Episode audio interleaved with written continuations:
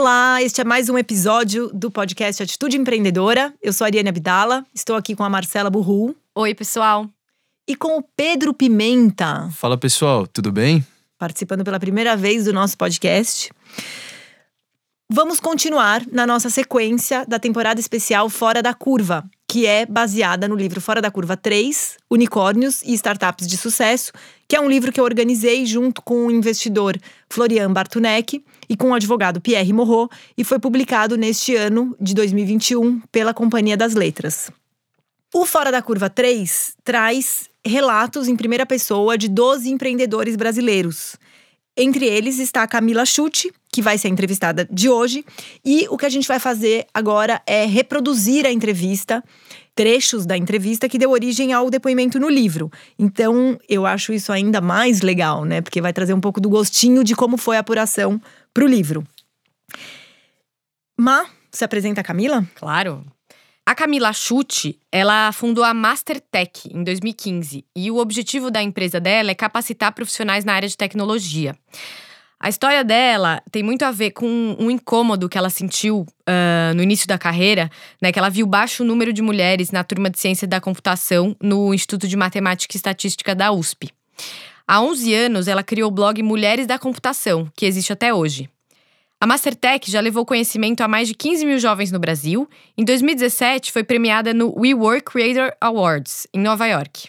Aos 30, Camila também dá aulas no INSPER e é uma das principais lideranças femininas no país na área de tecnologia. Vocês vão reparar que a qualidade do áudio é diferente da nossa aqui no estúdio, justamente por isso que eu contei que essa entrevista foi feita no, foi no escritório da Mastertech, né? Foi feita para o livro, então é, vocês vão perceber essa diferença. Vamos ouvir a entrevista? Vamos nessa. Do ponto de vista de futuro, e acho que uma das coisas que mais tem me incomodado é que a gente acabou criando uma cultura aqui no Brasil de startups de que a gente tinha que ser muito parecido com o Vale do Silício. Então, múltiplos, então é triplica, triplica, triplica, dobra. Cara, numa economia instável como o Brasil, com trocas de governos e afins, me, me parece um pouco desconexo da, da nossa realidade, sabe? Claramente foi alguém que foi para lá, voltou, falou assim: não, agora é assim que faz. Não olhou para nossa cultura enquanto Brasil, país remoto. Fazer expansão aqui enquanto país, né? Muito diferente de fazer nos Estados Unidos. Existe uma linearidade lá de cultura. Aqui, uhum. você vai para o Nordeste, é outra coisa. A gente faz curso, programação e aí você não pode usar os mesmos termos, porque a pessoa não reconhece o mesmo Nossa. termo. Você não pode. Aqui você pode brincar um pouco mais de política, você chega no norte, não, as pessoas não estão conectadas. Então, acho que hoje uma das coisas que eu mais tenho pensado hoje em dia é como a gente criou um fardo muito pesado para quem é de startup num contexto Brasil. A gente importou muita coisa sem colocar uma inteligência é, sem aculturar, sabe? Uhum. E a gente acha que aquele é o único modelo. Então muita gente olha para o Mastertech e fala assim: não, vocês não são uma startup. Eu, quê? Ah, vocês são uma escola. Tá bom. Qual, que é a né? Qual a definição? Eu, com alguns, eu desisto. Quando eu vejo que a pessoa vem numa arrogância assim, tipo, não, vocês são uma startup, ai, que bom, né? Achei ótimo. E aí a pessoa já, tipo, não, mas é, Falei, acho ótimo sobre escola, é a coisa que eu sempre sonhei em abrir. Acho ótimo. Legal. E aí a pessoa fica meio quieta, assim, tipo. Mas quando eu percebo que vem de um contexto de repetir o que o mercado está falando, de não, startup tem que ter um app, tem que ter um site, tem que vender pela internet, tem que crescer, não pode fazer offline, tem que ser extremamente escalável. A gente acabou repetindo, feito um papagaio vários padrões e aí as pessoas têm que se encaixar nesse padrão, sabe? Então Sim. eu tenho refletido muito sobre como a gente deixa de criar um monte de empresa massa, porque muito legal. a empresa não. A empresa não não duplica, duplica, duplica, e aí ela já se acha um fracasso e, tipo, cara, você tá impactando. O Mastertech impactou a vida de 15 mil pessoas. Tem um movimento está começando nos Estados Unidos, é, que são, por incrível que pareça, são mulheres, e elas falam que elas cansaram, que elas vão abrir, elas vão virar zebras para consertar o que os unicórnios estão fazendo, porque os unicórnios não existem. As zebras existem. Cara, eu, enfim, acho que em grande parte a gente acabou criando essa cultura de ter que crescer muito rápido. E isso tem sido uma das minhas principais reflexões, né? O meu sócio novo agora que tá, tá chegando, acho que ele, ele vem de um mercado enorme, ex-Lauret e tal. E ele viu o mercado de educação, né, em Biinsper. Ele falou, cara, isso que a gente está fazendo não existe, isso é muito rápido. O que a gente está fazendo é fora da curva, vai, fora dessa sim, curva linear. Sim. Mas a gente não vai fazer talvez o que uma outra startup esteja fazendo do ponto de vista né, de dinheiro, porque a gente decidiu não levantar. Então, enfim, acho que essa é uma reflexão que vem me ocupando a cabeça e da mesma maneira me ocupa do outro lado, que é pô, o que a gente faz é tão massa. Será que não dá pra fazer mais rápido? Então, eu, eu sabe o anjinho Sim. diabinho? Porque como a gente respira isso, eu fico cotidianamente me cobrando se, não, se eu não tô esquecendo alguma coisa e, e se não dá pra gente ser um pouco mais é, rápido nessa, nesse crescimento. Como foi no início empreender em um mercado que tinha uma presença feminina tão pequena? Em 2010, não tinha mulher empreendendo. Aí quando eu saí da faculdade, em 2013, começou um rumor. Eu já estava dentro da cena de né, empreendedorismo pelo viés de tech. Nunca achei que ia ser CEO, que ia ter a minha empresa. Eu tinha certeza que eu ia ser CTO de alguém. É, e esse era o plano. Mas tinham pouquíssimas mulheres. Assim, você ia nos Startup Weekends, não tinha mulher. Você ia tentar achar uma referência de mentora, não tinha mulher. Tanto que o meu primeiro Startup Weekend eu não tava. É, eu não tava empreendendo, eu nunca tinha empreendido. Eu era tipo de tecnologia, tinha acabado de voltar do Google. E aí me convidaram, e aí era eu, a Bruna, que hoje é uma amigona, e a Fabi, que e era isso, e outros 12, 15 mentores. Então, é, foi um mercado também meio judiação do ponto de vista de ver crescer, conseguir tirar vantagem disso sim, é, conseguir reuniões que eu não conseguiria, conseguir chegar em mulheres que eu não conseguiria. É, conseguir ter vivência nos Estados Unidos, enfim, me valendo dessa de ser essa mosca branca, tipo mulher de tecnologia empreendendo, é, mas acho que hoje eu reconheço com um pouco mais de consciência esse lugar, sabe? De reconhecer que eu também sou dentro do padrão, que eu né, sou branca, classe média, fiz uma faculdade boa. Então acho que isso foi minha, essa exposição me abriu muitos olhos, eu amadureci rápido no sentido de ouvir outras histórias e reconhecer quem eu era. Então, Camila, dá uma segurada aí porque você teve acesso à escola particular, sabe? É muito fácil você chegar e falar assim, é só ir lá e tentar. Tipo, vai se fuder, sabe? Não é bem assim. Então, eu sou muito grata por ter tido a oportunidade, junto com o Mastertech, de abrir a minha visão de mundo e não querer necessariamente parecer com algo que vinha de fora, sabe? Que é uma coisa muito difícil, né? Não, e, e, e, repara que olha que louco, aqui a gente faz exatamente. É tipo, ah, o Uber das, da não sei o que, o Airbnb. A gente quer. Todo mundo no início do Mastertech, ah, vocês vão ser a General Assembly, que é o nosso benchmark fora, assim. E aí a vida foi acontecendo e a gente foi, tipo, cara, não é por aí, não é isso que a gente quer ser. Mas as pessoas insistem, não, vocês têm que caber nessa forma, vai, vai. A gente mesmo perdeu uma grana, perdeu saúde, sabe? Nessa tentativa de encaixar lá. E aí quando a gente falou, meu, quer saber? Não vamos falar não pra nada. O que vier, veio, a gente vai testar e ver o que, que rola. O mercado de tecnologia está em constante transformação, né? E, e, e, tem exigido cada vez mais a capacidade de adaptação de quem trabalha nesse mercado. E muita gente boa eu, eu vejo que acaba ficando de fora, excluída, porque não consegue se adaptar. A Mastertech se preocupa com isso? Vocês fazem alguma coisa para ajudar os profissionais a se adaptarem a essas mudanças tão rápidas? Contexto de crise do Brasil, a minha preocupação tem que ser, ainda que você seja demitido, que você saia competitivo pro mercado. Sim. A gente acaba chamando, né, tem, em tecnologia tem hardware e software, e as empresas ficam super preocupadas, ah, a gente tá usando o melhor software, ah, o hardware tem que trocar de 3 em 3 anos. E a gente não olha pra peopleware, né, do ponto de vista de hard skill. Cara, eu usei esse cara 15 anos para programar em COBOL pra mim, vai, que é uma linguagem. Ele nunca mais vai programar em COBOL, porque ninguém mais usa COBOL. E aí eu demito ele. Esse cara vai fazer Nossa, o quê? É desumano, né? Ele vai fazer o quê? Então, a gente, a gente entrou numa vertente de reconhecer, e é o que a gente vem testando, como é que eu passo, como é que eu atualizo o hard skill de um jeito ágil. Mais do que rápido é o jeito ágil, que eu seja assertivo. E hoje o que a gente vem fazendo com as empresas é isso. Como que eu faço esses grandes shifts de workforce, é, olhando para o futuro do trabalho, é, olhando para a distribuição de renda, diversidade. Cara, se eu tenho a chance de refazer uma força de trabalho aqui, já vamos fazer direito? Vamos olhar para diversidade? Vamos olhar para idade? Vamos olhar para tudo? E aí a gente, tem a, a gente tem tido essas chances de fazer esses grandes movimentos em grandes corporações. E você nunca pensou em receber investimentos para acelerar o crescimento da empresa? Então a gente decidiu levantar investimento porque a gente queria. Tava no, pra mim era muito claro que a gente ia estabelecer um pouco, depois a gente abrir a ONG para poder fazer o mesmo serviço para um contexto diferente. E tá indo super bem. A gente levantou um milhão e meio com a ONG para fazer 3 mil.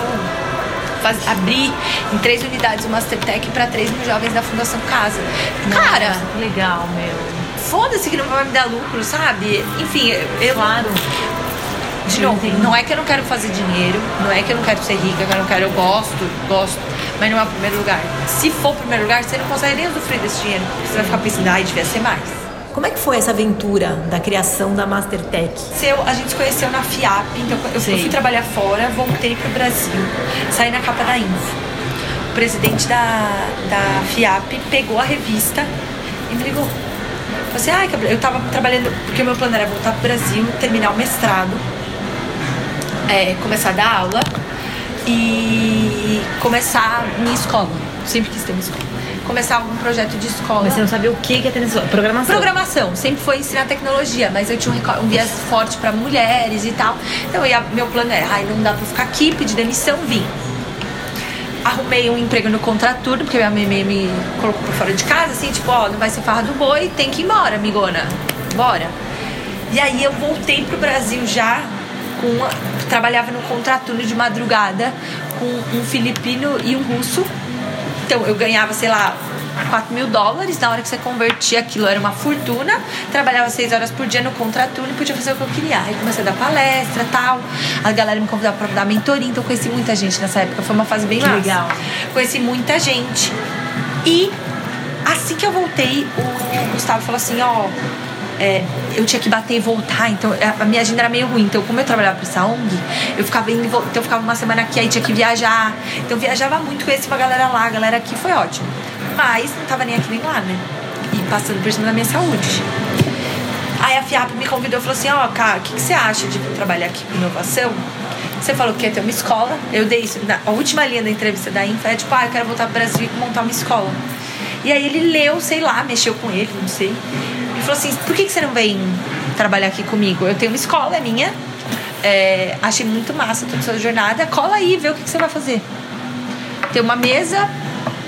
E ele me colocou, ele falou assim: Você vai ter uma dupla de trabalho incrível e me apresentou o Fê. E a gente, a gente colou na hora. Assim, tipo, o cara. eh, Virar, ele sempre foi muito virado, assim, sabe? Tipo, então, não, vamos fazer, vamos. O que que precisa? Tal, tal, tal.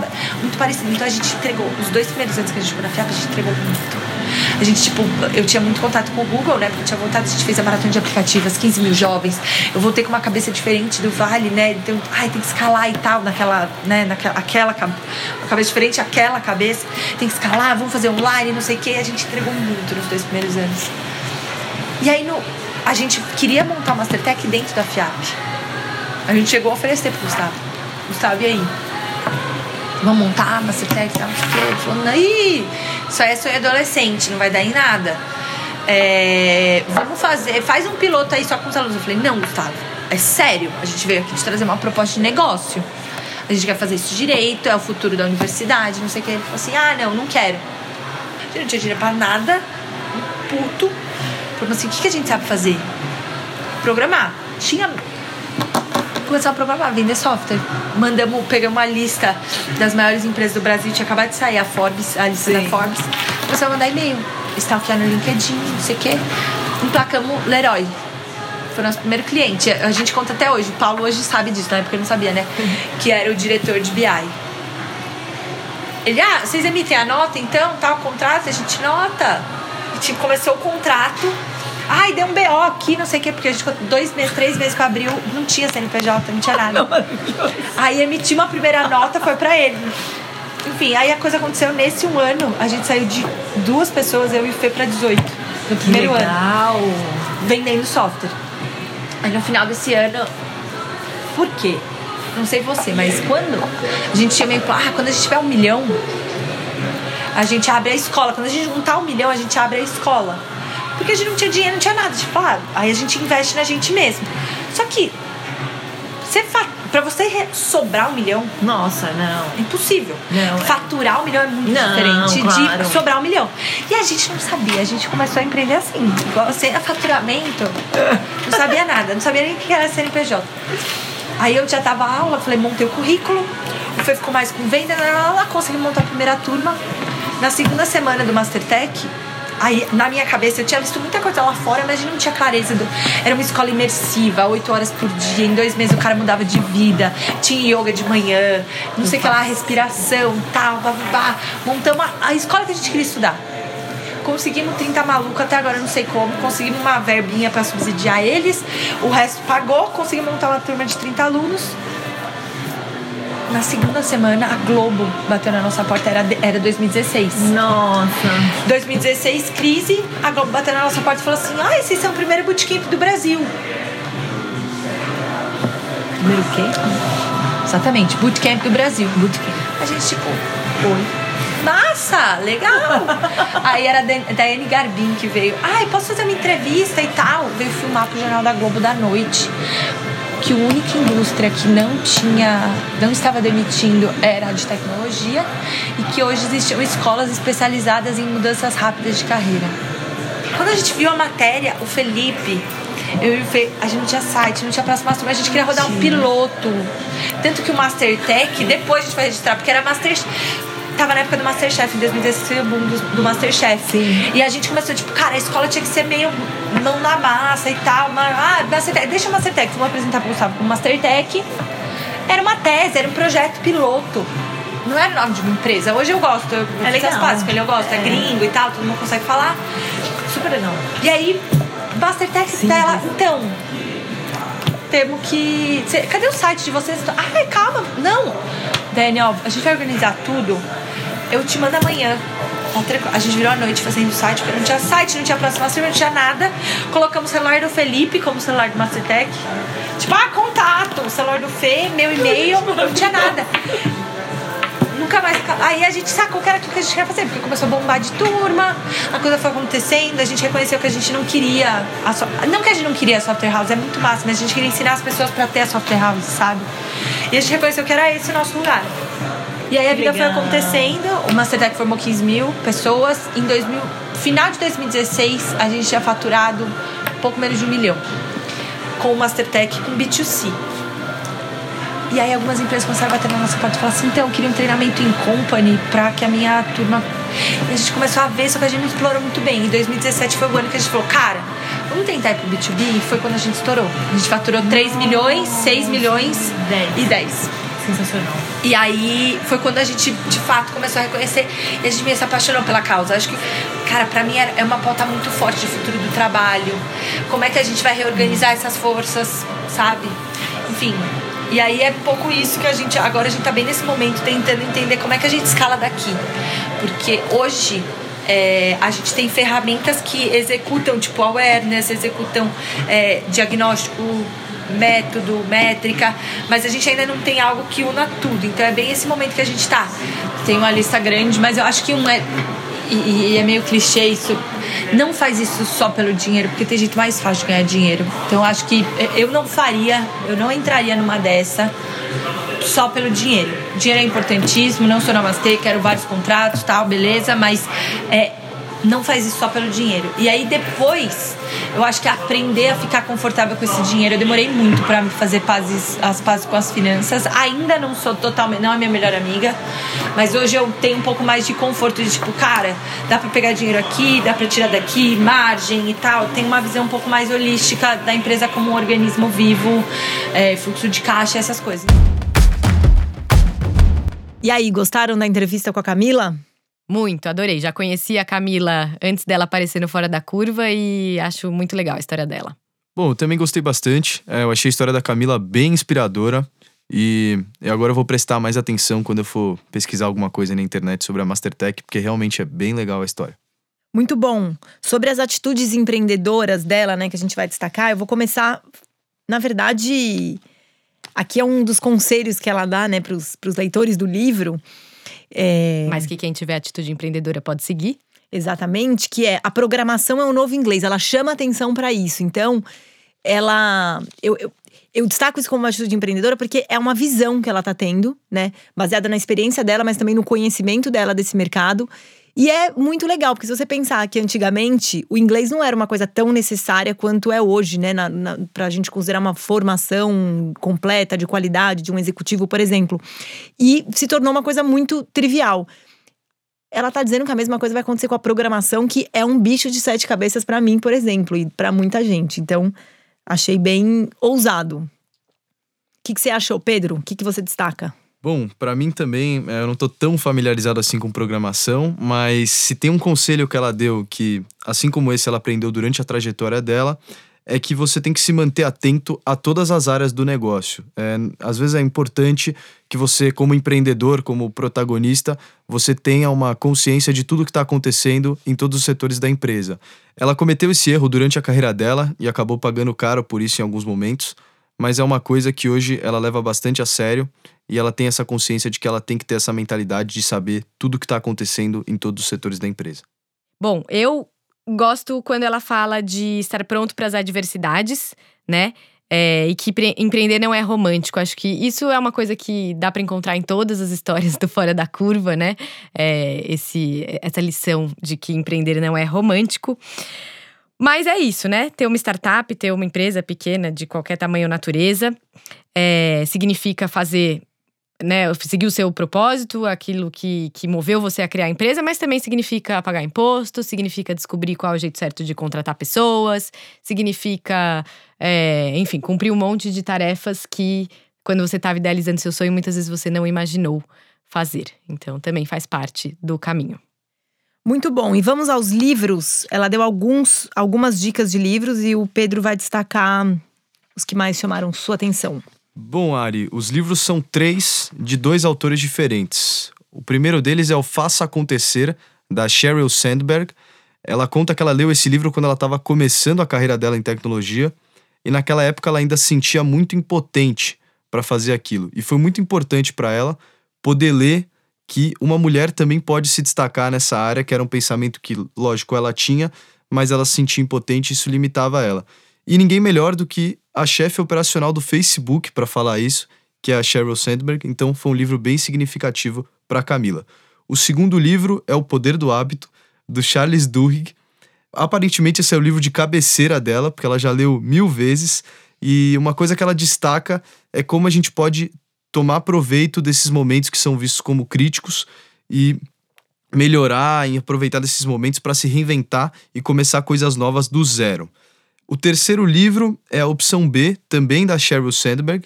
Ela conta que quando ela leu esse livro, ela estava num momento diferente de quando ela leu o primeiro. E a autora assume que ela cometeu erros é, e que ela estava numa situação privilegiada antes e que ela decidiu sair dessa zona de conforto para viver um plano B. E era muito parecido com o momento em que a Camila estava vivendo. Então foi por isso que eu acabei escolhendo esses três livros. Muito legal. Então, se você que está ouvindo gostou da entrevista com a Camila, leia no livro Fora da Curva 3, Unicórnios e Startups de Sucesso, o relato completo em primeira pessoa. Aliás, essa é uma das forças deste livro, na minha opinião, dessa série de livros Fora da Curva, né? Eu organizei só co-organizei só o 3, mas tem o 1 e o 2 sobre investidores, e todos trazem os depoimentos nas primeiras, na, na primeira pessoa, que é muito rico, né? Quando você ouve a história da boca da própria pessoa. Então, aqui no podcast você tem um gostinho de como foi essa conversa que deu origem ao relato que está no livro. E se quiser saber mais, leia o livro. Ficamos por aqui. Obrigada, Marcela. Obrigada, Pedro. Obrigada a todos os ouvintes que estão nos acompanhando e a gente se vê no próximo episódio. Bom, muito obrigado. Foi uma honra poder ter participado e até a próxima. Até mais, pessoal.